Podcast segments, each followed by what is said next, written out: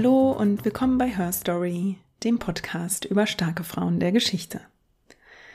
Ich bin Jasmin und ich erzähle euch alle zwei Wochen von einer Frau, die einen Platz in den Geschichtsbüchern verdient hätte. Heute geht es um eine Frau mit Pistolen, eine Prinzessin, die sich als arme Landfrau und als Mann verkleidete, und um eine Mutter, die für ihren Sohn eine Revolution vom Zaun brechen wollte. Wir reisen heute nämlich mit Maria Carolina von Neapel, Sizilien ins Frankreich des 19. Jahrhunderts, in die Zeit nach der Französischen Revolution und nach der Juli-Revolution von 1830. Maria Carolina von Neapel Sizilien, Prinzessin von Bourbon Sizilien, besser bekannt als Herzogin von Berry, hatte in die französische Königsfamilie eingeheiratet und hatte 1820 den Anwärter auf den Thron geboren. Und als ihm, dem kleinen Henri, 1830 die Herrschaft als französischer König verweigert wurde, da plante die Herzogin von Berry höchstpersönlich den Umsturz der französischen Regierung, um ihrem Sohn den Platz auf dem Thron zu sichern. Warum ihr Aufstand scheiterte, welche Rolle ein Verrat dabei spielte und wie dieser Verrat den Antisemitismus in Frankreich befeuerte, das schauen wir uns jetzt genauer an. Also geboren wurde Maria Carolina von Neapel, Sizilien am 5. November 1798 in Neapel. Man rief die kleine Prinzessin Carolina. Und ja, als sie geboren wurde, war die Erinnerung an die französische Revolution noch ziemlich frisch. Also in Paris hatten die Revolutionäre ja den französischen König Ludwig XVI. und die Königin Marie Antoinette ermordet. Und nun, einige Jahre später, war Napoleon Bonaparte an der Macht und eroberte mit seinen Truppen Europa. Nicht wenige Adelshäuser in Europa fürchteten also zu dieser Zeit entweder den Einfall Napoleons oder aber auch ähnliche Volkserhebungen, die für sie mit der Entmachtung oder sogar Ermordung enden könnten. Und diese Angst, die war auch in Neapel deutlich zu spüren. Napoleon erobert auch schon kurz nach Carolinas Geburt im Jahr 1798 Rom und deshalb entscheidet sich das Königshaus von Neapel und Sizilien dann, sich in Sicherheit zu bringen, solange die Zeit noch reicht, und zwar mit Hilfe der verbündeten Engländer. Also das Königshaus zog von Neapel nach Sizilien um, allerdings unter größter Geheimhaltung, weil das vor Untertanen natürlich nie gut aussieht, wenn sich eine Königsfamilie beim Anrücken eines Kriegsherrn einfach so aus dem Staub macht. Deshalb musste das also alles in größter Geheimhaltung passieren. Und so besuchten also die Königin und der König am 21. Dezember 1798 noch einen Empfang in der türkischen Botschaft. Dort hatte man zu einer Feierlichkeit geladen und auf dem Höhepunkt dieser Feierlichkeiten verschwand das Königspaar dann sang- und klanglos durch den Hinterausgang und machte sich dann zu Fuß auf den Weg durch die Stadt zurück zu ihrem Palast. Die Kutschen hatte man schön vor der türkischen Botschaft stehen gelassen, damit also niemand Verdacht schöpfte. Und am Palast angekommen ging es dann mit Fackeln durch die geheimen Tunnel unter dem Palast direkt zum Hafen, wo dann schon die britischen Verbündeten warteten. Auf kleinen Booten ging es dann für das Königspaar und die Angestellten und für die zwei Monate alte Carolina zu den britischen Schiffen, also die wurden dann herübergerudert. Und diese Schiffe hatte man in den vorangegangenen Tagen schon heimlich mit dem Hausstand und den Reichtümern des Königspaars beladen. Ja, und dann ging es also auch für die Flüchtlinge auf das Schiff der Engländer. Und eigentlich hätte dieses Schiff dann direkt Segel setzen sollen und nach Sizilien segeln sollen. Dann brach aber ein Sturm los und so waren alle Beteiligten zwei Tage mehr oder minder an Bord gefangen, bevor das Schiff überhaupt seine Reise nach Sizilien antreten konnte. Als es dann endlich losging, war die See immer noch so rau, dass wirklich alle an Bord seekrank wurden. 48 Stunden mussten sie dann diese strapaziöse Reise über sich ergehen lassen und dann kamen sie ja quasi als Flüchtlinge auf Sizilien an. Dort ließen sie sich dann in Palermo nieder und versuchten von dort aus dann in den kommenden Monaten ihr Königreich zurückzuerobern und also nach Neapel zurückzukehren. Diese Epoche, die da ihre Schatten vorauswirft, wird Restauration genannt. Streng genommen ist es die Zeit zwischen dem Ende des ersten französischen Kaiserreichs unter Napoleon Bonaparte und der Julirevolution 1830. Und in der Restauration gibt es zwei Phasen. Also die erste 1814-15, die wird dann unterbrochen, weil Napoleon ja aus dem Exil auf Elba zurückkehrt für 100 Tage. Und nachdem er dann ja erneut eine Niederlage erlitten hat und ins endgültige Exil verbannt wird, dauert die zweite Phase der Restauration dann vom Juni 1815 bis zum Ausbruch der Juli-Revolution 1830. Und im Kern ging es darum, die Bourbonenkönige wieder einzusetzen und ja, quasi zum Ancien Regime zurückzukehren. Also vereinfacht gesagt zur guten alten Zeit äh, vor der französischen Revolution, als eben die Bourbonenkönige mit ihrem umfangreichen Hofstaat aus ihren schönen Palästen das Land regierten und die Untertanen ihnen huldigten. Also im Prinzip ging es darum, die Machtverhältnisse von vor der französischen Revolution wiederherzustellen, also zu restaurieren. Die kleine Carolina entstammt einer Seitenlinie der Bourbonen und wächst also inmitten dieser Überzeugungen auf. Also um sie herum herrscht ein Selbstverständnis, dass die Mitglieder der Bourbonen einen rechtmäßigen Anspruch auf die Macht haben. Dem Könighaus gelingt es auch tatsächlich, ähm, die Herrschaft in Italien und über Neapel wiederherzustellen. Also 1801 kann die Königsfamilie nach Neapel zurückkehren. Und dort schmiedet sie eine Allianz gegen Napoleon, die dann allerdings scheitert. Und schon fünf Jahre später, also 1806, erobert Frankreich dann erneut Neapel und die Königsfamilie muss erneut nach Sizilien fliehen. Die siebenjährige Carolina ist also umgeben von dieser Stimmung, in der man Napoleon und seinen Anhängern Rache schwört, weil sie die rechtmäßigen Königsfamilien vom Thron stoßen wollen. Und ihre Familie ist also so mit dieser Krise beschäftigt und was das für ihre Herrschaft bedeutet, dass man sich relativ wenig um die Erziehung der kleinen Prinzessin kümmert. Normalerweise werden die royalen Nachkommen ja intensiv in Etikette, royalem Selbstverständnis und so weiter unterrichtet und genießen auch ja eine weltliche Bildung. Aber Carolina hatte eben mehr Freiheiten, also sie konnte sich ein Stück weit freier bewegen. Sie lernte schnell den sizilianischen Dialekt. Ähm, sie lernte reiten, sie machte auch Erfahrung im Umgang mit Schusswaffen, also eher etwas ungewöhnlich für eine Prinzessin. Und sie muss sich also nicht in eine allzu strenge Hofetikette zwingen und entwickelt offenbar eine Persönlichkeit mit recht heißem Temperament. Sie vertraut ihren Instinkten, sie soll impulsiv gewesen sein, das werden wir, glaube ich, noch sehen. Und sie liebt und hasst mit Intensität. Also diejenigen, die ihr nahestehen, die sie mag, denen zeigt sie wirklich große Loyalität. Aber wer ihr in die Quere kommt oder sie verrät, verdient sich wirklich ihre dauerhafte Ablehnung. Während Carolina also heranwächst, wird Napoleon aus Frankreich vertrieben. Und dann beginnt also, wie gesagt, die Restauration und die ist zunächst auch erfolgreich. Also 1814 steigt der Bourbone Ludwig der 18. auf den Thron. Dessen Ehe bleibt allerdings kinderlos und damit liegt dann, ja, damit steht das Königshaus vor einem Problem und die Hoffnung liegt dann auf Ludwigs Bruder, dem späteren Karl X. und dessen Kinder.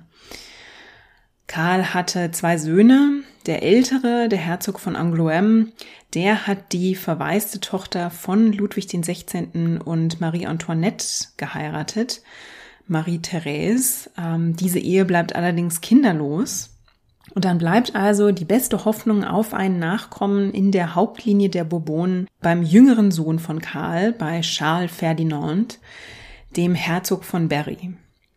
Der war schon fast 40 und immer noch Junggeselle, als man für ihn dann auf Brautschau ging. Und die Wahl fiel dann auf die entferntere Verwandtschaft in Neapel und Sizilien, genauer gesagt auf die 17-jährige Carolina. Der wird dann relativ schnell klar gewesen sein, dass diese Verbindung wirklich ja schicksalshaft sein könnte. Denn wenn also der Herzog von Berry seinen Vater und seinen älteren Bruder überlebte, dann würde er den Thron besteigen und sie als seine Ehefrau würde also Königin von Frankreich werden. Und natürlich, wenn die beiden zusammen einen äh, männlichen Nachkommen haben, würde dieser Sohn König von Frankreich werden. Und Carolina fand diese Aussicht offenbar verlockend genug. Sie gab nämlich ihre Einwilligung zur Hochzeit. Diese Hochzeit, die fand dann am 24. April 1816 in Abwesenheit statt. Das war relativ üblich und diente nämlich dazu, dass die Braut dann schon mit ihrem neuen Status als Ehefrau und in diesem Fall also mit dem neuen Titel als Herzogin von Berry zu ihrem Ehemann reisen konnte. Nach dieser Ferntrauung reiste Carolina dann also von Neapel nach Frankreich und dort gab es dann nochmal ein größeres Hochzeitsfest und dann begann sie ihr Leben am Pariser Hof.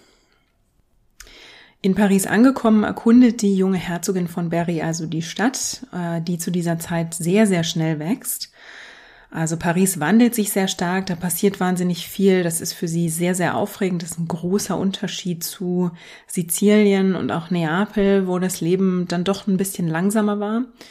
Carolina ist dann besonders von den Modemachern in der Stadt fasziniert und besucht also ja die wichtigsten und edelsten Modemacher Frankreichs und setzt Trends, zum Beispiel Hüte mit Straußenfedern zu tragen. Ihr Schwiegervater, König Ludwig der 18., empört sich nicht etwa über die Ausgaben dafür, sondern findet das am Anfang sogar gut, denn dieses luxuriöse Auftreten der jungen Herzogin die zu dieser Zeit eine der wenigen Frauen am französischen Hof ist. Das bringt eben Glanz und Ansehen für die Königsfamilie und das kommt ihm also gerade recht. Allerdings leistet sich die junge Herzogin auch ein paar Misstöne. Also sie gähnt in der Kirche oder sie kommt gleich zu spät zum königlichen Dinner, weil sie mal wieder zu lange in der Stadt unterwegs war oder einen Ausflug ins Umland unternommen hat. Also sie ist eben eine 18-, 19-jährige junge Frau, die ja, großes Interesse am Leben außerhalb des königlichen Hofs hat, an dem eben doch sehr viel, ja, royale Etikette herrscht, die sie zum Teil etwas langweilig findet. Und mit diesen Abenteuern, die sie da in der Stadt und im Umland ähm, ja erlebt, kann sie sich dann auch ein Stück weit davon ablenken, dass ihr Gemahl Charles Ferdinand es mit der Treue auch nicht so genau nimmt und wie viele adlige und royale Mitglieder des Hofs zu dieser Zeit sich eben mehrere Mätressen hält. Die Herzogin selbst wird dreimal schwanger. Äh, von diesen Schwangerschaften ist allerdings nur eine Schwangerschaft erfolgreich und 1819 kommt Prinzessin Louise zur Welt. Aber schon ein Jahr nach der Geburt von Prinzessin Louise gibt es dann einen Schicksalsschlag, der das Leben von der Herzogin von Berry wirklich komplett ändert. Denn der Herzog von Berry wird ermordet. Die Herzogin und der Herzog hatten am 13. Februar 1820 gemeinsam die Pariser Oper besucht. Die Herzogin beklagt sich dort über Unwohlsein und will dann also früher in den Palast zurückkehren.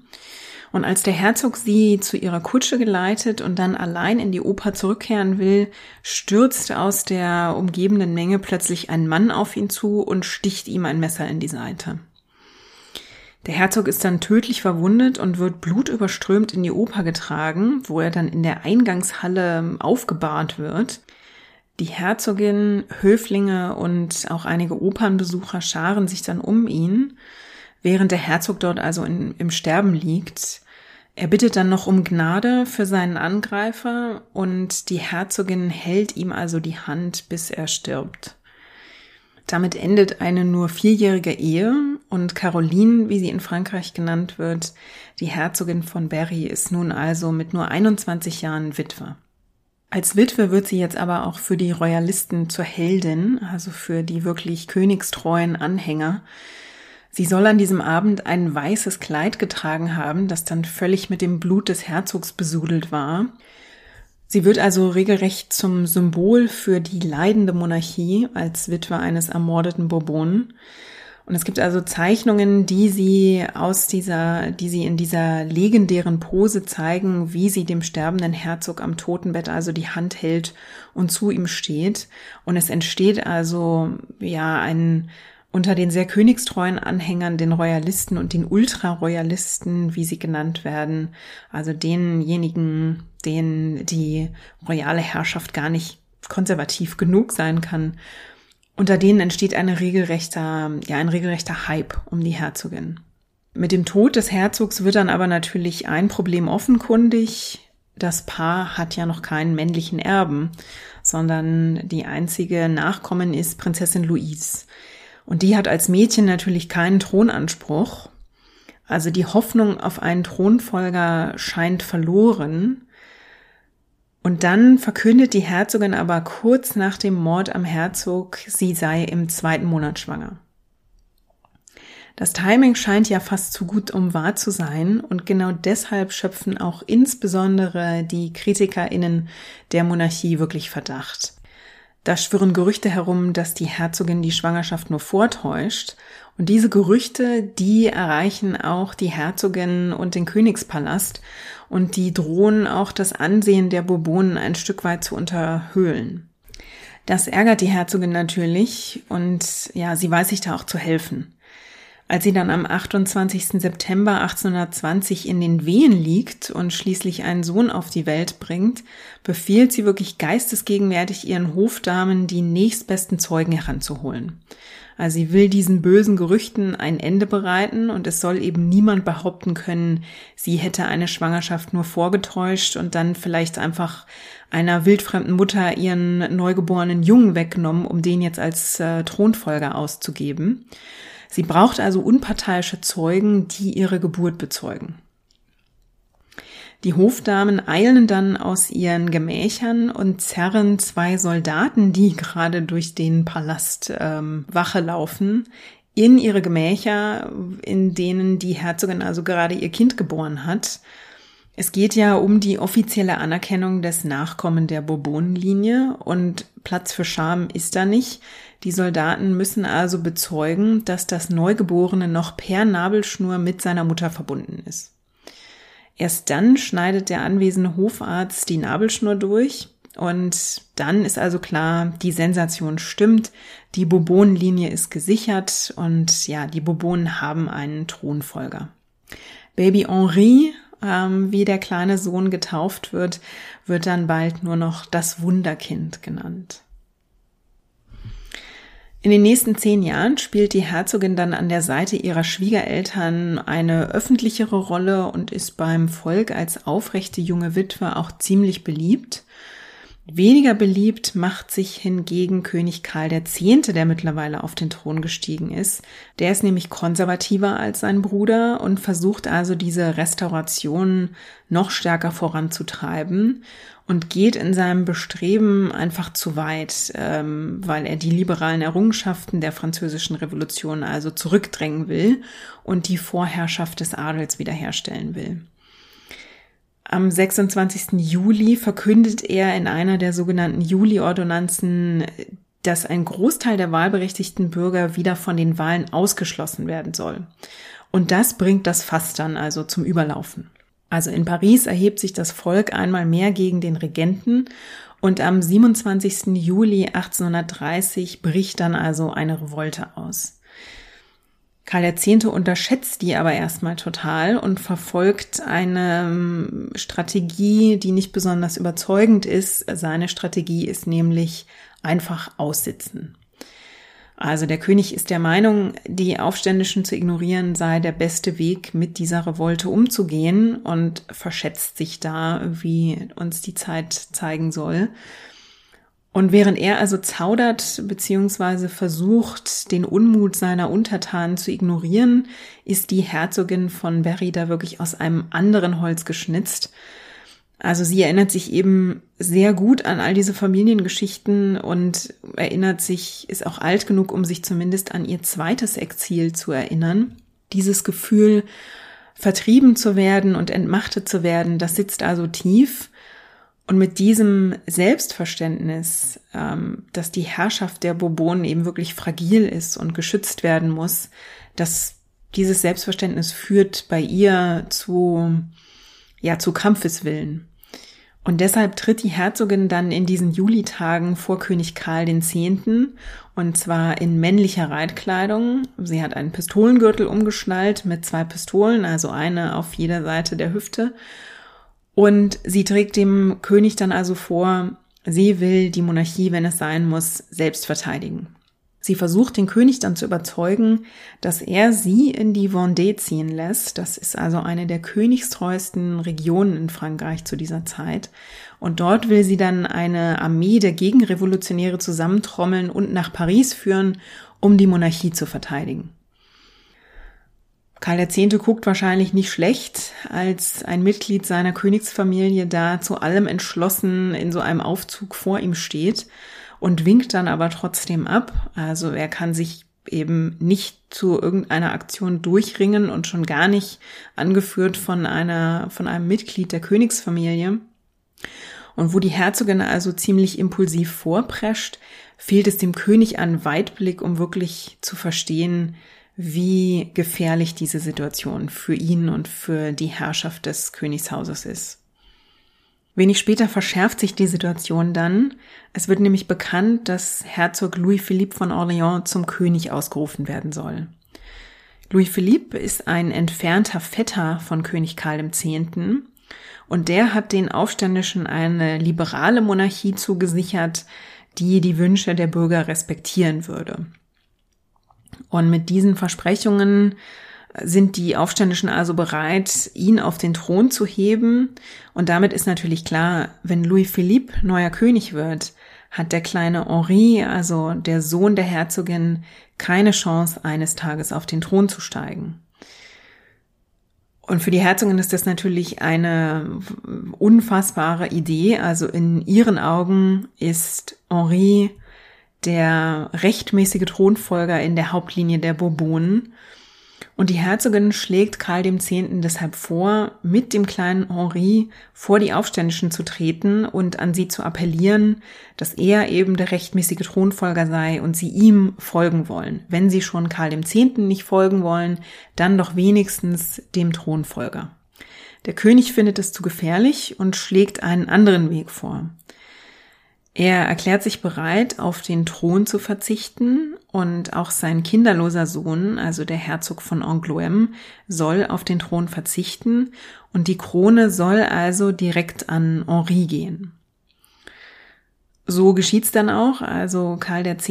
unterzeichnet tatsächlich ähm, offiziell den Thronverzicht, genauso wie sein Sohn. Und mit zehn Jahren ist Henri dann also König von Frankreich. Und seine Mutter, die Herzogin von Berry, ist mit 31 Jahren Königinmutter. Karl X. schickt dann einen Brief an Louis Philippe, in dem er Henri also zum neuen König erklärt. Und um Louis Philippe zu besänftigen, soll der als Generalstatthalter die Regierungsgeschäfte für Henri führen. Der ist ja noch minderjährig mit seinen zehn Jahren. Und diese, dieser Posten soll dann also erst auslaufen, wenn Henri alt genug ist, um die Regierungsgeschäfte zu übernehmen. Louis Philippe denkt aber gar nicht daran, ignoriert also diesen Brief einfach und ja, damit sind Karl X. und seine Sippe entmachtet. Sehr schnell wird die Lage in Frankreich dann für sie auch viel zu gefährlich und die Königsfamilie muss also einmal mehr ins Exil fliehen, diesmal nach England. Die Herzogin von Berry erlebt nun also zum dritten Mal in ihrem Leben ein politisches Exil, weil ihrer Familie der Machtanspruch streitig gemacht wird. Und diesmal ist sie also auch alt genug, um dagegen selbst etwas zu unternehmen.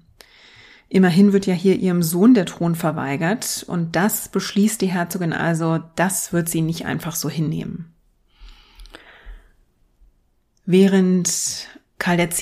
sich also ja mit der französischen Königsfamilie an dieses Exil in England gewöhnt, schmiedet sie Pläne, ihrem Sohn die Krone in Frankreich zurückzuerobern.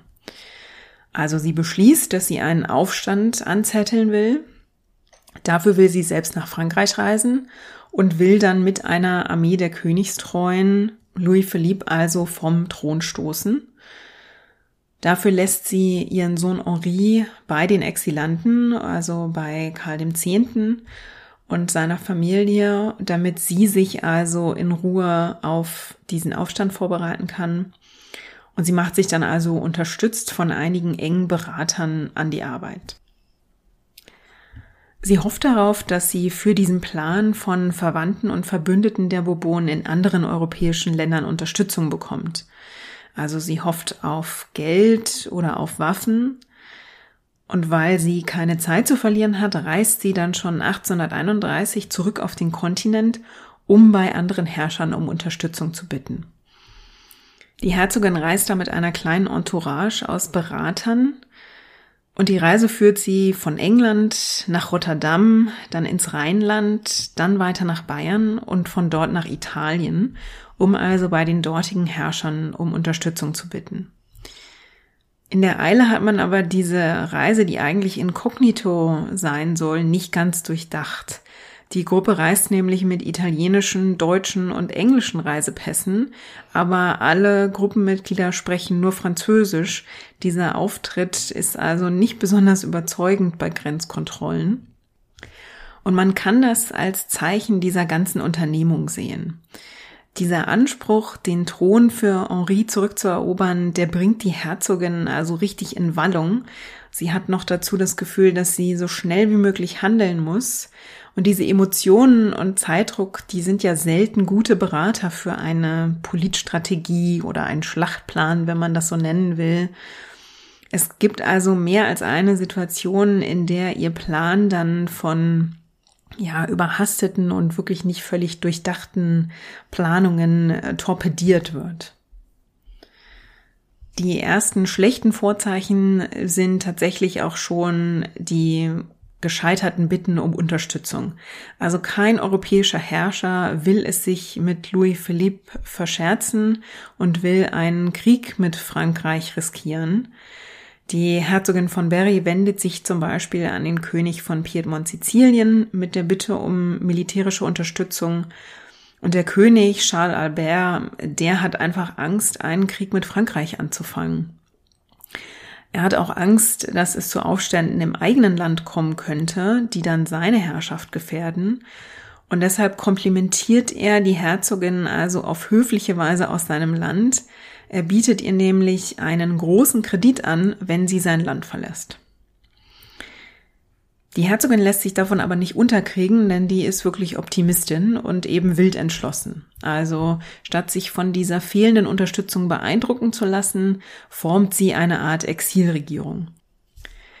Das sind also die Berater, die ihr nach der Revolte zur Seite stehen sollen und mit dieser Gruppe gibt es dann auch einen regen Briefaustausch. Also da werden Briefe mit Anweisungen und Informationen zwischen diesen Regierungsmitgliedern und der Herzogin hin und her geschickt, die sie über die Situation in Frankreich ähm, informieren sollen und auch ja über diese Bemühungen um Unterstützung aus dem Ausland auf dem Laufenden halten. Dummerweise sind die Informationen über die Lage in Frankreich aber unvollständig, denn die Vertrauten der Herzogin in der Vendée erwecken in ihren Briefen den Eindruck, dass die Region ja eine voll ausgerüstete Guerilla-Armee hat, die nur noch auf das Zeichen zum Angriff wartet und also bereit ist, loszuschlagen und gen Paris zu ziehen. Man warte quasi nur noch auf die Ankunft der Herzogin. Und auch aus der Midi-Region hört die Herzogin, dass man quasi nur auf den Befehl zum Angriff warte Sie glaubt also, dass sie zahlreiche bewaffnete und kampfbereite Unterstützer vor Ort hat. Und sie selbst hat sich auch vorbereitet. Sie unternimmt nämlich seit dem Frühjahr richtig lange Spaziergänge durch die Landschaft, um sich für die Fußmärsche ihrer Militärkampagne abzuhärten. Zur gleichen Zeit macht die Herzogin dann eine folgenschwere Bekanntschaft. Im April 1832 trifft sie mit einem jungen Mann namens Simon Deutz zusammen. Simon Deutz ist als Sohn eines der mächtigsten jüdischen Rabbiner in Paris aufgewachsen. Und während der Vater in seiner Gemeinde also wirklich angesehen ist, ist Simon Deutz ein ziemlicher Taugenichts. Er hat verschiedene Berufe ausprobiert, ist sogar nach Amerika ausgewandert, um dort einen Buchladen zu gründen, ist aber mit all diesen Unternehmungen gescheitert und dann also wieder nach Europa zurückgekehrt. Dann hat er beschlossen, vom jüdischen Glauben zum christlichen Glauben zu konvertieren. Also ein wirklich schwerer Schlag für seinen Vater, den Rabbi. Und etwas später wird er dem christlichen Glauben dann erneut abschwören und wieder zum jüdischen Glauben zurückkehren. Diesen Simon Deutz kann man als ziemlich geltungssüchtig beschreiben. Also was er sucht, ist vor allem Anerkennung und Nähe zur Macht. Er versucht immer in einen Dunstkreis mächtiger Leute zu gelangen und hofft also, dass diese Bedeutung dann auf ihn abstrahlt. Und er erfährt also von dieser geplanten Revolte der Herzogin, weil der Aufstand, den sie anzetteln will, mittlerweile doch schon ein offenes Geheimnis ist. Also selbst der König äh, Louis Philippe ist schon vorgewarnt und schickt also Spitzel nach Italien, um die Herzogin zu beobachten. Deutz erfährt also von dieser geplanten Revolte und hegt zunächst Sympathien für die Sache der Herzogin. Und er schafft es dann also, in Italien der Herzogin vorgestellt zu werden und sich als Anhänger ihrer Sache auszugeben. Er gewinnt genug ihres Vertrauens, dass sie ihm sogar Briefe anvertraut, mit denen er dann nach Portugal reisen soll. Also die Herzogin versucht eben immer noch Unterstützung für ihre Sache zu finden und hofft eben, dass der Regent in Portugal sie unterstützen wird. Simon Deutz täuscht vor, dass er dort Kontakte hat und dass er also an den Hof gelangen könnte, um dort für sie vorzusprechen. HistorikerInnen glauben, dass er zu dieser Zeit vielleicht sogar auch wirklich von der Sache der Herzogin überzeugt war. Aber als er dann wenig später merkt, dass die Revolte der Herzogin also zum Scheitern verurteilt ist, da wird Deutz dann seine Dienste der Regierung anbieten und die Herzogin also verraten. Bevor es dazu kommt, geht im März 1832 in Paris aber erstmal das Gespenst der Cholera um. Mehr als 20.000 der 800.000 Einwohner von Paris sterben an der Cholera. Und dass die Cholera in Paris wütet, das sieht die Herzogin als Zeichen. Sie hofft nämlich, dass diese Situation zu einer innenpolitischen Krise führt, die sie dann zu ihren Gunsten nutzen will. Dafür unternimmt sie einen, heute würde man sagen, PR-Stand, um Louis Philippe bei den Parisern unbeliebt zu machen. Sie bietet nämlich 12.000 Francs für die leidenden Cholera-Kranken in Paris. Louis Philippe will aber natürlich nicht in ihrer Schuld stehen und erkennt ja auch ihren Sohn Henri nicht als rechtmäßigen Thronfolger an. Das bringt ihn also in eine unangenehme Situation. Er muss ihr Angebot ausschlagen und die Herzogin hofft, dass damit das Bild entsteht, er kümmere sich also nicht um das Leid seiner Untertanen. Louis Philippe lehnt also ab, aber ihre Rechnung geht leider nicht auf, denn obwohl die französische konservative Presse auch Stimmung gegen ihn und für die Herzogin macht, ist vielen Beobachtern eigentlich ziemlich schnell klar, dass hinter diesem Angebot also ein Kalkül steht und diese erhoffte Krise bleibt also aus. Die Berater der Herzogin gucken sich nun also an, okay, Plan A hat nicht funktioniert, dann also jetzt Plan B und sie beginnen dann, die Herzogin dazu zu drängen, jetzt wirklich militärisch loszuschlagen. Nach der Kommunikation von vor Ort glaubt die Herzogin ja auch, dass eben insgesamt 2000 kampfbereite Anhänger in Marseille auf sie warten und dass auch die Vendée und die Midi-Region eben ja bereit sind loszuschlagen. Und deshalb trifft sie also die Entscheidung, dass sie im April 1832 von Italien nach Frankreich übersetzt und also diesen Aufstand jetzt losschlagen will. Die Mutter des Bourbon-Thronfolgers zieht jetzt also los, um den französischen König zu stürzen und ihren Sohn auf den Thron zu hieven. Los geht die Reise dann am 30. April 1832. Die Gruppe sticht äh, nach Marseille in See und muss dann im Dunkeln bei wirklich rauer See vom Schiff in kleine Fischerboote klettern. Mit denen sollen sie dann an Land gebracht werden. Weil die See aber so rau ist, werden wirklich alle Beteiligten pitschnass und werden dann also ja völlig durch bis auf die Knochen durchgeweicht an Land gerudert. Auch da wird's dann nicht wesentlich angenehmer. Die Gruppe muss dann auf einem steinigen Pfad in die, in die Berge klettern und danach noch drei Stunden durch die Nacht wandern. Also alle sind klitschnass, es ist kalt, ähm, es ist dunkel und man hat einen stundenlangen Fußmarsch. Und die Begleiter berichten aber trotzdem später, dass die Herzogin bei all diesen Anstrengungen nicht einmal gejammert hat. Nachdem der beschwerliche Marsch dann überwunden ist, rastet die Gruppe in einer kleinen Hütte außerhalb von Marseille. Der Aufstand ist ja jetzt seit Wochen schon im geheimen Schriftaustausch vorbereitet worden.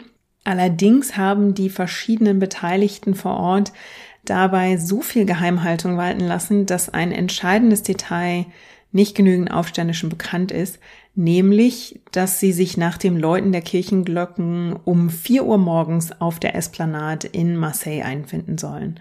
Also ausgerechnet die Versammlungsuhrzeit, die ist eben nicht genügend Leuten bekannt.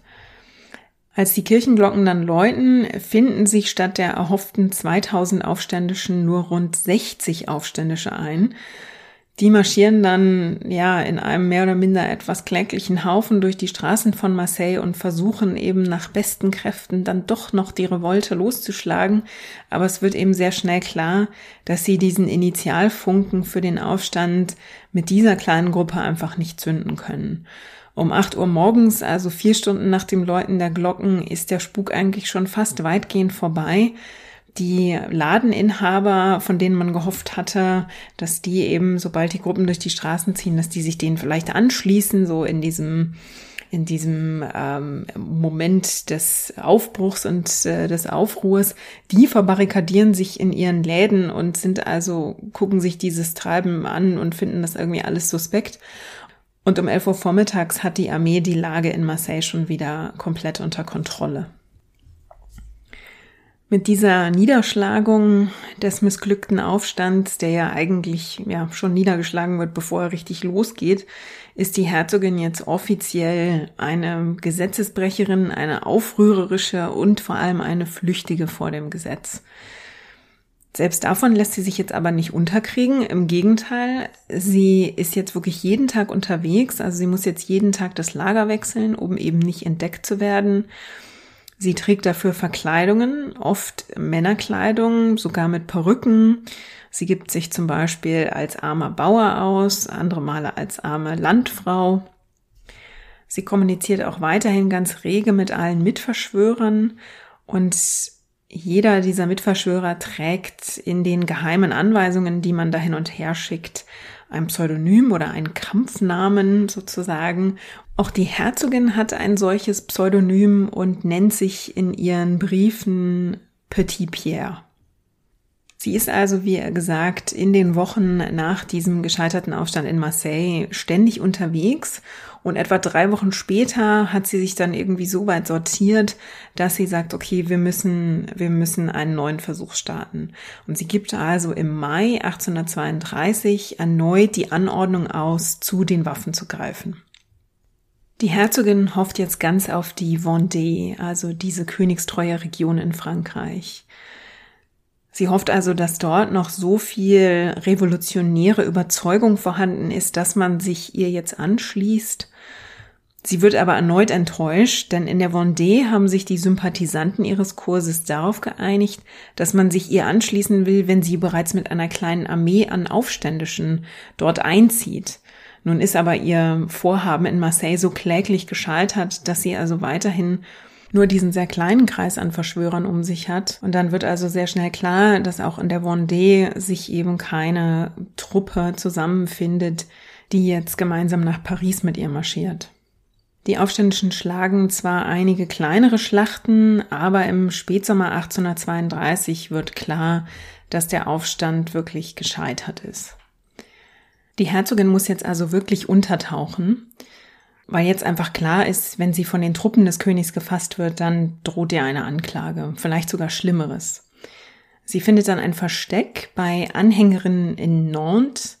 Die Schwestern Dugny verstecken die Herzogin und ihren engsten Beraterstab dann in zwei Kammern unter dem Dach ihres Hauses und dort wird die Herzogin dann für fünf Monate bleiben. Von dieser Dachkammer in Nantes aus schmiedet sie weiterhin Pläne, wie sie den Aufstand vielleicht doch noch beleben kann und sucht also auch weiterhin nach Verbündeten.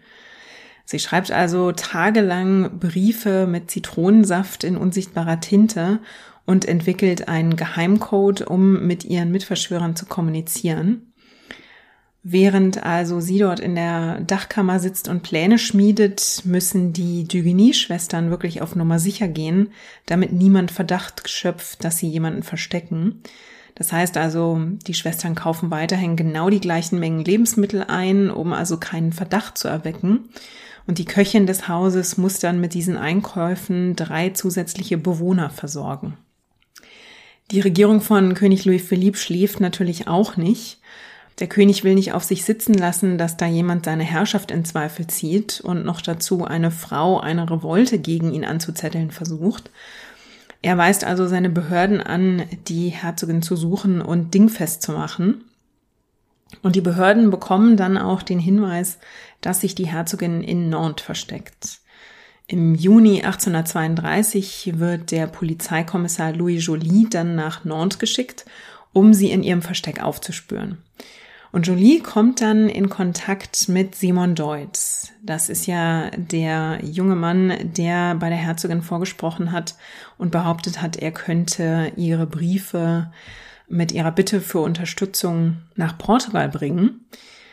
Und Deutz hat mittlerweile also verstanden, dass die Revolte aussichtslos ist und bietet seine Dienste also nun der Gegenseite an. Und gegen sagenhafte 500.000 Francs verspricht er, das Versteck der Herzogin zu verraten. Die Berater und Unterstützer der Herzogin merken, dass die Situation in Frankreich sich für sie natürlich zuspitzt. Im ganzen Land wird nach ihr gesucht, also drängt man die Herzogin wirklich, Frankreich zu verlassen. Die Herzogin ist aber ziemlich, ja, stur. Die winkt ab und stemmt sich dagegen. Sie will eben Stärke zeigen und in Frankreich bleiben. Sie hofft ja weiterhin auf eine Nachricht aus Portugal, wo sie eben Deutsch hingeschickt hat. Und sie hofft darauf, dass vielleicht sich doch noch eine Möglichkeit ergibt, König Louis Philippe vom Thron zu stoßen. Und wirklich ganz langsam erst wird ihr dann doch bewusst, dass ihre Sache wohl verloren ist. Es dauert Monate und am 14. November 1832 entscheidet die Herzogin dann aber offenbar doch, dass sie jetzt Frankreich verlassen will.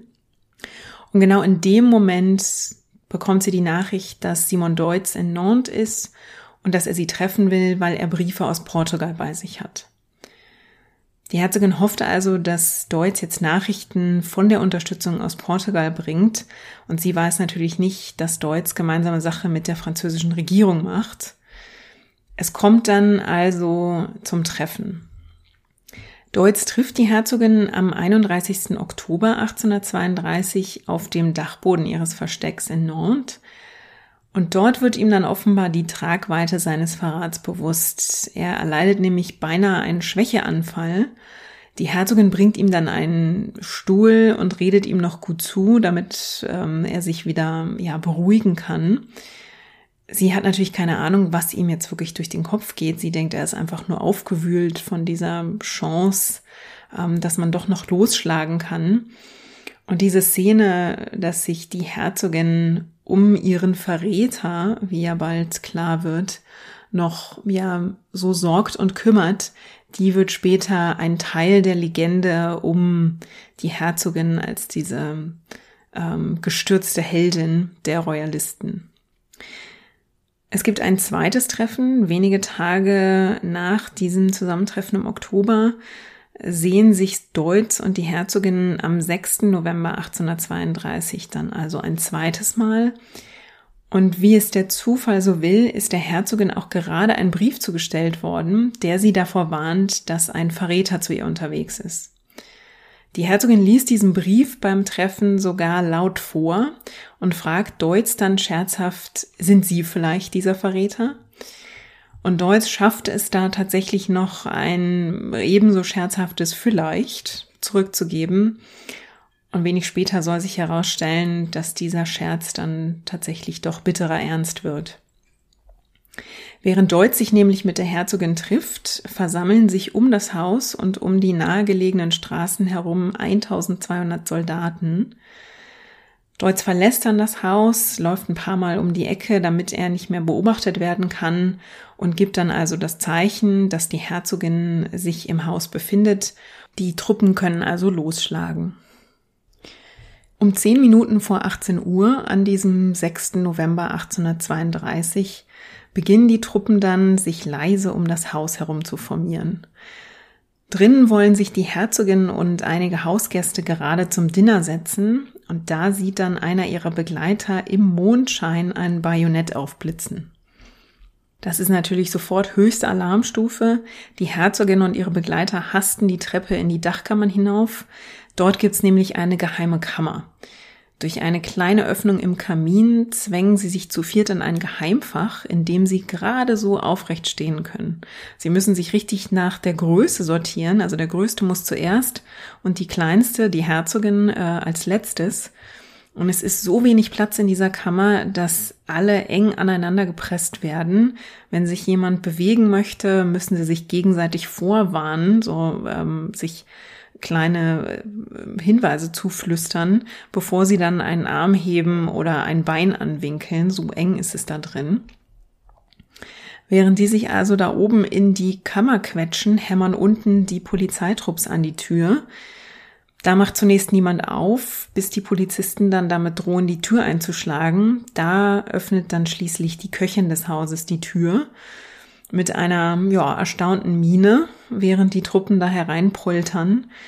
Und diese Polizeitruppen sind so aufgeregt, da herrscht, so eine Anspannung, dass sich einer der Beamten vor Aufregung dann versehentlich erstmal in die Hand schießt.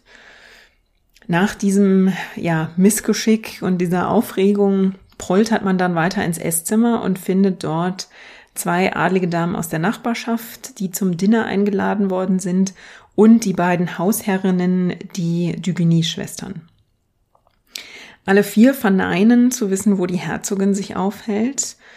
Polizeikommissar Jolie sieht dann aber, dass für acht Personen gedeckt ist und fragt dann also, ja, hallo, hier sind ja vier Gedecke, ähm, wo sind denn die anderen vier Gäste?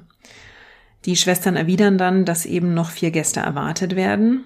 Der Kommissar guckt dann nochmal auf den Tisch und sieht, dass das Essen schon auf den Tellern serviert ist und sagt also, ja, die Gäste müssen ja dann schon da sein. Es will ja niemand kaltes Essen servieren.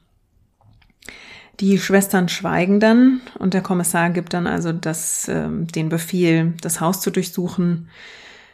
Die Suche bleibt dann zunächst erfolglos. Die Herzogin ist also nicht auffindbar. Und dann befiehlt Jolie, das Haus jetzt also richtig auseinanderzunehmen. Die beiden Schwestern, denen wird erlaubt, ins Bett zu gehen, während also um sie herum die Polizeitruppen sich durchs Haus hämmern, die Wände abklopfen nach geheimen Kammern und dann sogar anfangen, die Wände wirklich auch aufzubrechen, um nach geheimen Verstecken zu suchen. Also wie viel Schlaf die Schwestern in dieser Nacht wirklich bekommen haben, das ist, glaube ich, ein Fragezeichen. Das sei mal dahingestellt. 18 Stunden lang ähm, halten sich die Truppen im Haus auf, durchsuchen das Haus und das heißt natürlich auch, dass 18 Stunden lang die Herzogin und ihre Begleiter hinter dem Kamin in dieser Dachkammer ähm, beziehungsweise in dieser geheimen Kammer sich verstecken. Bis die Soldaten dann auf die Idee kommen, ein Feuer im Kamin in dieser Dachkammer anzumachen. Es ist ja November und die Novembernächte werden in Nantes ziemlich kalt. Die Dachkammer ist nicht gut isoliert. Und sogar dieses Versteck, in dem die Herzogin und ihre Begleiter zusammengepfercht sind, das ist anfangs auch wirklich kalt. Also die stehen da drin und zittern und freuen sich anfangs sogar, als ähm, die Wärme des Kamins dann auch in ihr Versteck strömt. Dann schlägt diese Wärme aber in Hitze um und die Wand, äh, diese Steine hinter dem Kamin werden also wirklich glühend heiß. Und die Herzogin steht so nah an die Wand gepresst, weil eben so wenig Platz in dieser geheimen Kammer ist, dass der Saum ihres Kleides dann wiederholt Feuer fängt. Die vier müssen dann irgendwie dieses Feuer ausklopfen, ohne dabei viel Lärm zu machen. Und wenn sie es nicht ausklopfen, dann müssen sie sich mit der einzigen Flüssigkeit helfen, die sie zur Verfügung haben. Denn nach 18 Stunden im Versteck haben sich die Verschwörer also im Hut eines Begleiters erleichtert und löschen jetzt also das entflammte Kleid der Herzogin mit Urin, weil sie sonst nichts anderes zur Verfügung haben. Neben dem Problem, dass das Kleid der Herzogin also jetzt wiederholt entflammt, äh, gibt's aber ein viel schlimmeres Problem, nämlich die Rauchentwicklung. Die ist also so stark und nimmt so zu, dass die Herzogin und ihre Begleiter also jetzt Gefahr laufen zu ersticken. Ihr bleibt dann schließlich keine andere Wahl mehr, als gegen die Wand zu klopfen und sich zu ergeben. Da steht jetzt also diese kurzgewachsene Frau mit ihrem verrußten Gesicht und dem angekokelten Kleid vor ihren Verfolgern und ergibt sich. Und hätten die Soldaten kein Feuer in diesem Kamin gemacht, dann wäre sie in ihrem Versteck vielleicht sogar wirklich unentdeckt geblieben. Als nächstes wird dann Polizeikommissar Jolie gerufen und nimmt die Herzogin dann also offiziell in Gewahrsam. Sie wird dann zu Fuß von ihrem Versteck zu einer nahegelegenen Burg geführt, in der sie dann inhaftiert wird. Und diesen Weg beschreitet sie mit so viel Würde und ohne ein Wort der Klage, dass ihr dafür auch wirklich Respekt gezollt wird. Die vielen Schaulustigen, die sich eingefunden haben, um die Festnahme und dieses Abführen der Herzogin zu beobachten, die sind so beeindruckt von ihrem Auftreten, dass sie vor ihr die Köpfe beugen. Und auch die Presse erklärt, sie habe die Situation mit so viel Würde und Stolz gemeistert, wie man sie sonst nur vom männlichen Geschlecht kenne. König Louis Philippe erhält wenig später in Paris die Nachricht, dass seine Widersacherin nun also gefangen genommen wurde. Jetzt liegt es an ihm zu entscheiden, was mit ihr geschehen soll. Er stimmt sich dann mit seinen Beratern ab und auch mit der Regierungskammer. Und die Regierungskammer erklärt im Januar 1833 dann offiziell, dass die Herzogin zwar nicht angeklagt wird, dass sie aber auch nicht freigelassen wird, sondern dass sie bis auf weiteres inhaftiert bleibt. Die Herzogin wird dann auf die Zitadelle von Blaye verbracht. Das ist eine kleine Stadt nördlich von Bordeaux. Die Haft dort, die ist übrigens keine strenge Festungshaft, sondern durchaus angenehm, zumindest am Anfang.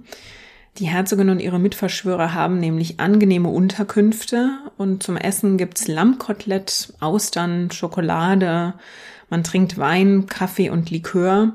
Also ja, zunächst wirklich keine schlechte Behandlung, die sie dort erfährt. Jetzt steht die Frage im Raum, warum will der König seine Widersacherin auf unbestimmte Zeit festhalten? Was hat er davon? Ihn hat ein Gerücht erreicht, und wenn dieses Gerücht wahr ist, dann würde es das Ansehen der Herzogin extrem untergraben, und das ist sogar besser, als sie vor Gericht zu stellen und anzuklagen. Die Herzogin soll nämlich schwanger sein. Die Herzogin streitet dieses Gerücht ab und weigert sich, einer ärztlichen Untersuchung zuzustimmen. Louis Philippe will sie also so lange auf der Burg festhalten, bis die Schwangerschaft so offen sichtbar ist, dass die Herzogin es einfach nicht mehr abstreiten kann. Immerhin ist die Herzogin ja Witwe und wenn sie jetzt mit einem unehelichen Kind schwanger sein sollte, dann wäre das natürlich ein handfester Skandal. Erst recht, weil sie für sich ja in Anspruch nimmt, die Königin Mutter des legitimen Thronerben zu sein. Die Herzogin ist auch tatsächlich schwanger, sehr wahrscheinlich von einem ihrer Begleiter, mit dem sie sich fünf Monate in Nantes versteckt hat. Bis heute konnten HistorikerInnen keinen abschließenden Beweis finden, wer der Vater des Kindes ist. Aber jedenfalls ist die Herzogin tatsächlich schwanger und hat nun auch wirklich ein Problem. Sie streitet die Schwangerschaft also als erstes Mal öffentlich ab und Louis Philippe beschleicht dann die Angst, sie könnte jetzt versuchen, das Baby heimlich abzutreiben. Deshalb bekommt die Zitadelle dann einen neuen Aufseher und der zieht jetzt wirklich, ja, ganz andere Seiten auf. Der Herzogin werden jetzt keine Toilettenbesuche mehr gewährt. Sie muss sich stattdessen auf einem Eimer in ihren Gemächern erleichtern und der wird dann anschließend durchsucht. Außerdem werden Löcher in die Zimmerdecken der Gemächer gebohrt, durch die die Gespräche der Herzogin abgehört werden. Und Briefe werden entweder zensiert oder gleich gar nicht weitergeleitet. Die Herzogin weicht dann auf einen anderen Weg aus, um sich mit der Außenwelt zu verständigen.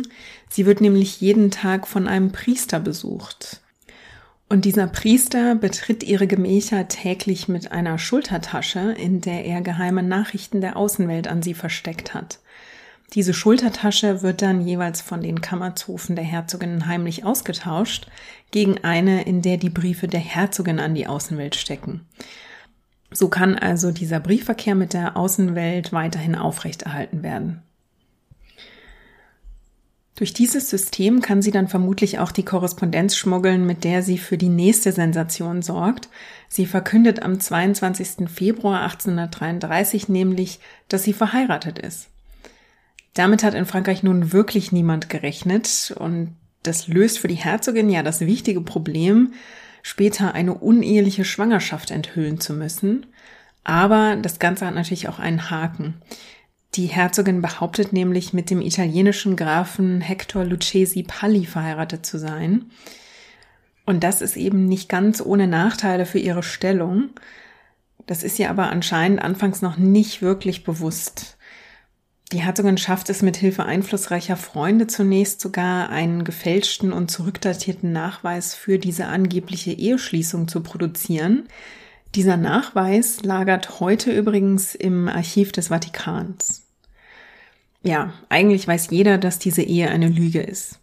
Viele Unterstützer verschließen davor aber die Augen, weil sie einfach so sehr an die Sache der Herzogin glauben. Aber das Problem ist auch, dass die Herzogin nach der Heirat mit einem Italiener nicht mehr Französin ist. In dem Moment, in dem sie einen Ausländer geheiratet hat, ist sie eben nicht länger französische Bürgerin und das schwächt ihre Stellung natürlich erheblich weil sie damit auch quasi ihre Stellung als Königin Mutter verwirkt. Aber immerhin bekommt sie durch diese heimlich arrangierte Ehe den Vorteil, dass es also diesen italienischen Herzog gibt es wirklich und die Herzogin handelt mit ihm wirklich eine Ehe aus und damit hat sie also eine Legitimation für diese Schwangerschaft. Die gibt sie dann auch ganz öffentlich zu und macht dann einen Deal. Sie verhandelt ihre Freilassung aus der Haft in der Zitadelle nach der Geburt des Kindes und im Gegenzug willigt sie in mehrere Bedingungen ein. Erstens, sie muss die Wachen alarmieren, wenn die Wehen einsetzen. Zweitens, Mediziner müssen bei der Geburt anwesend sein und sie bezeugen. Und drittens, sie muss öffentlich zugeben, dass das Kind auch wirklich ihres ist. Die Herzogin willigt in all diese Bedingungen ein und die einzige Forderung, die sie stellt, ist, dass sie ihren Hofarzt Dr. Deneux bei sich haben kann, der schon ihre vorherigen Geburten begleitet hat.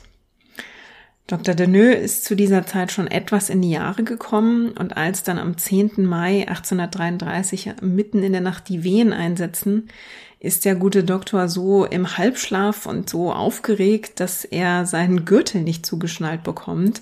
Und es kommt dann also zu dieser abstrusen Situation, dass dem Hofarzt mehrmals vor der Herzogin die Hose bis zu den Knien herunterrutscht und er sie jedes Mal wieder hochziehen und am Gürtel fummeln muss, bis er das dann endlich unter Kontrolle hat.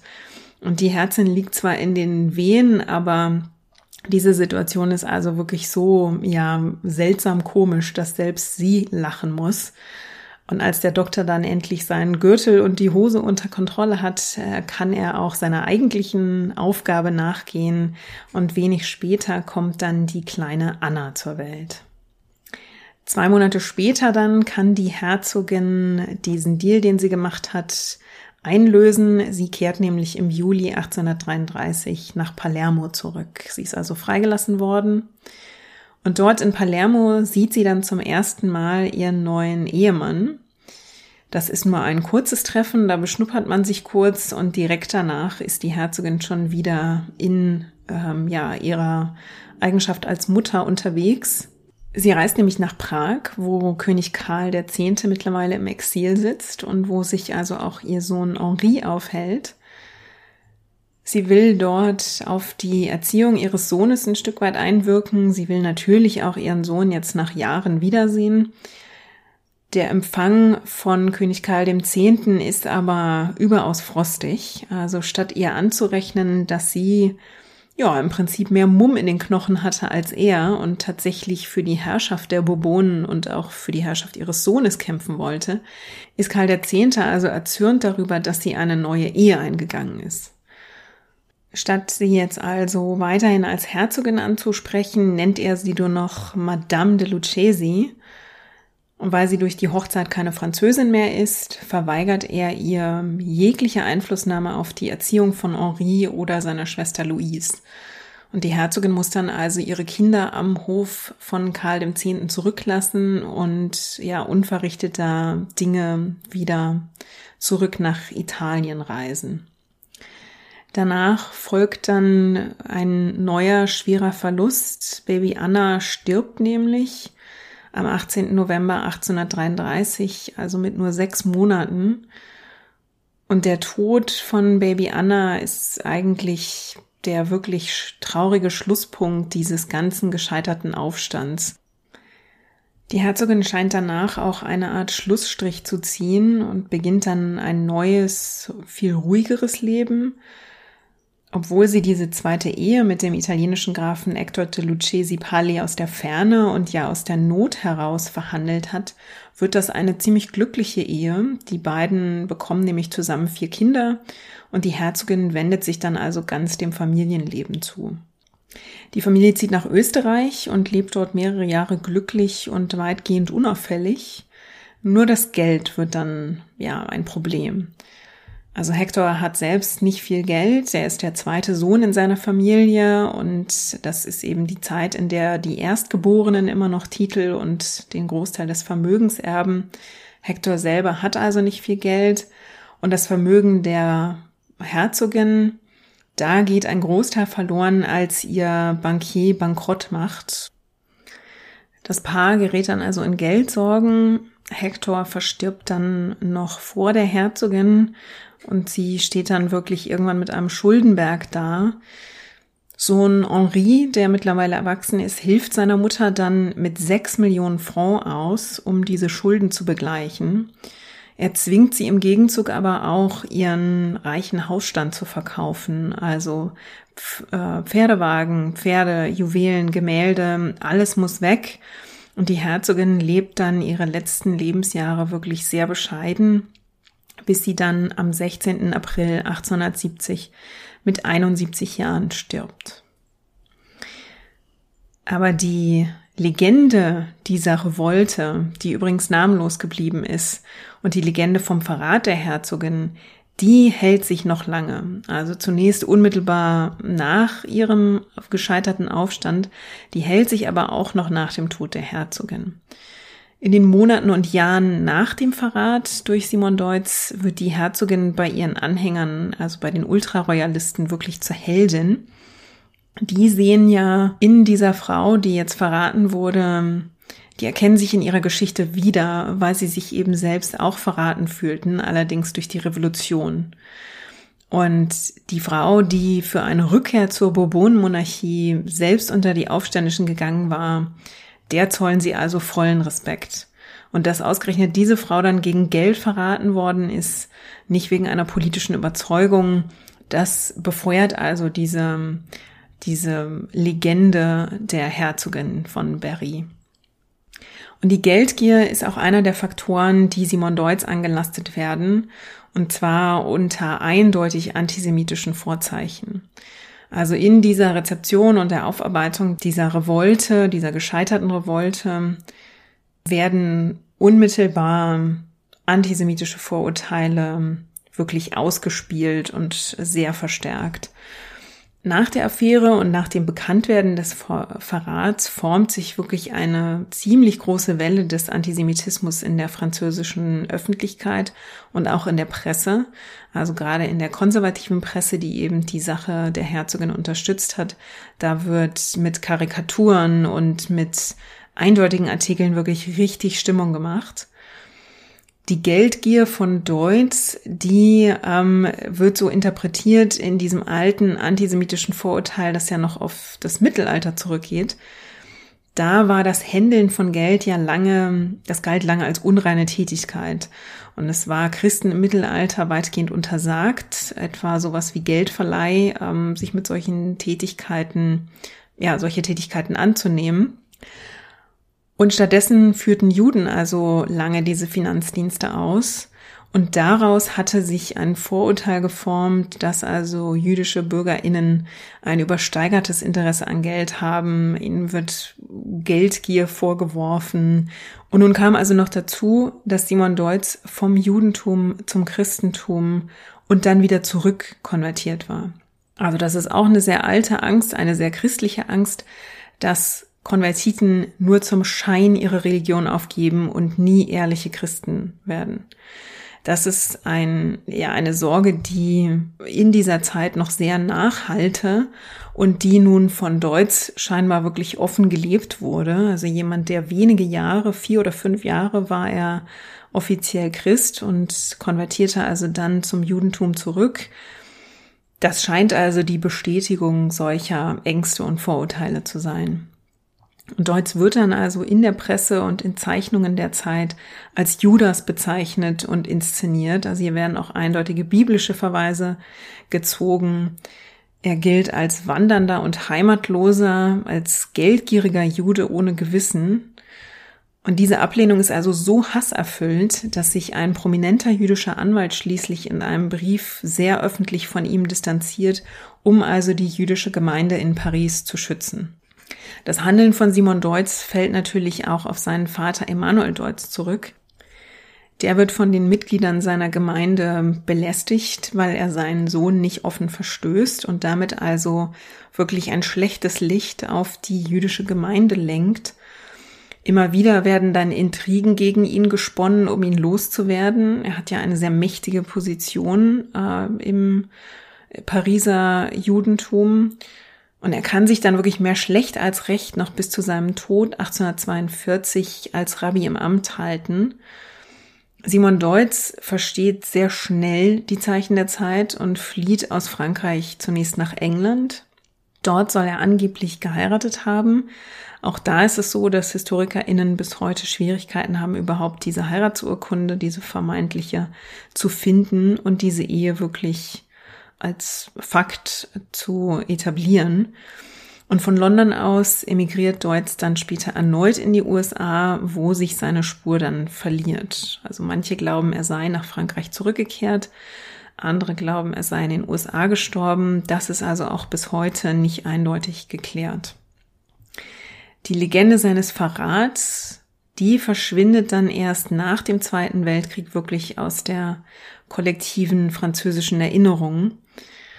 Und da ist es im Prinzip der Nazi-Horror des Antisemitismus, über den man so entsetzt ist, dass einfach eine solche Legende, die so von Antisemitismus gespickt ist, wie es die Legende um die Herzogin von Berry ähm, später war, die wird dann einfach ja weitgehend vergessen, statt sie neu aufzuarbeiten und diese antisemitische Rezeption, die es da zeitweilig gab, zu reflektieren.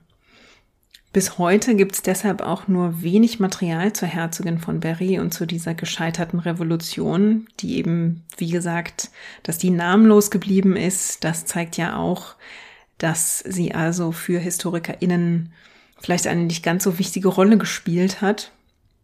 Und erst im vergangenen Jahr ist zum Beispiel ein ganzes Buch zu dieser Affäre erschienen, The Betrayal of the Duchess. Das ist auch die Hauptquelle für die Episode heute. Und damit sind wir dann am Ende der heutigen Folge angelangt. Ich freue mich, dass ihr wieder mit dabei wart. Wenn ihr Gedanken zur heutigen Folge habt oder Themenvorschläge, könnt ihr die natürlich wie immer gerne per Mail oder auf den sozialen Netzwerken loswerden. Ihr erreicht mich unter feedback at herstorypod.de per E-Mail oder ihr könnt mich auf Twitter oder Instagram anpingen unter at herstory pod. Und ihr könnt Herstory unterstützen, indem ihr Reviews auf Apple Podcast und den gängigen Podcast-Plattformen hinterlasst. Und ich freue mich natürlich, wenn ihr Herstory auf Steady unterstützt. Damit verabschiede ich mich für heute. Wir hören uns dann wieder in zwei Wochen mit einer neuen spannenden Biografie. Und bis dahin sage ich wie immer, lasst es euch gut gehen.